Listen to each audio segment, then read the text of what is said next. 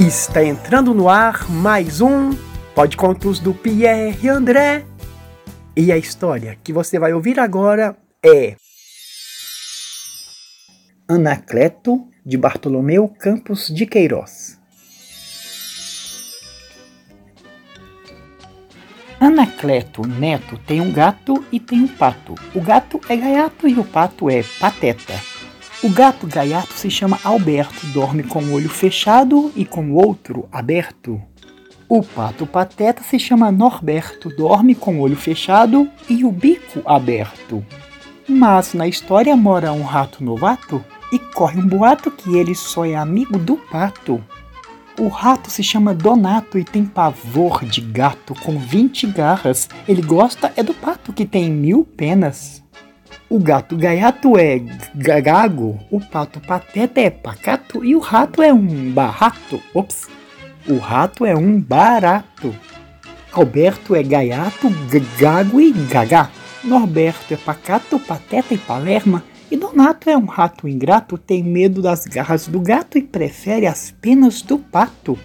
O gato gaiato tem uma gaita de prata, o pato pateta tem um pandeiro de lata, e o rato bar barato tem um reco-reco sem eco.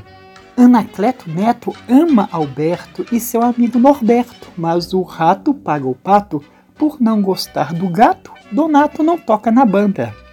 O gato Gagago sopra a gaita de prata e desafina fino.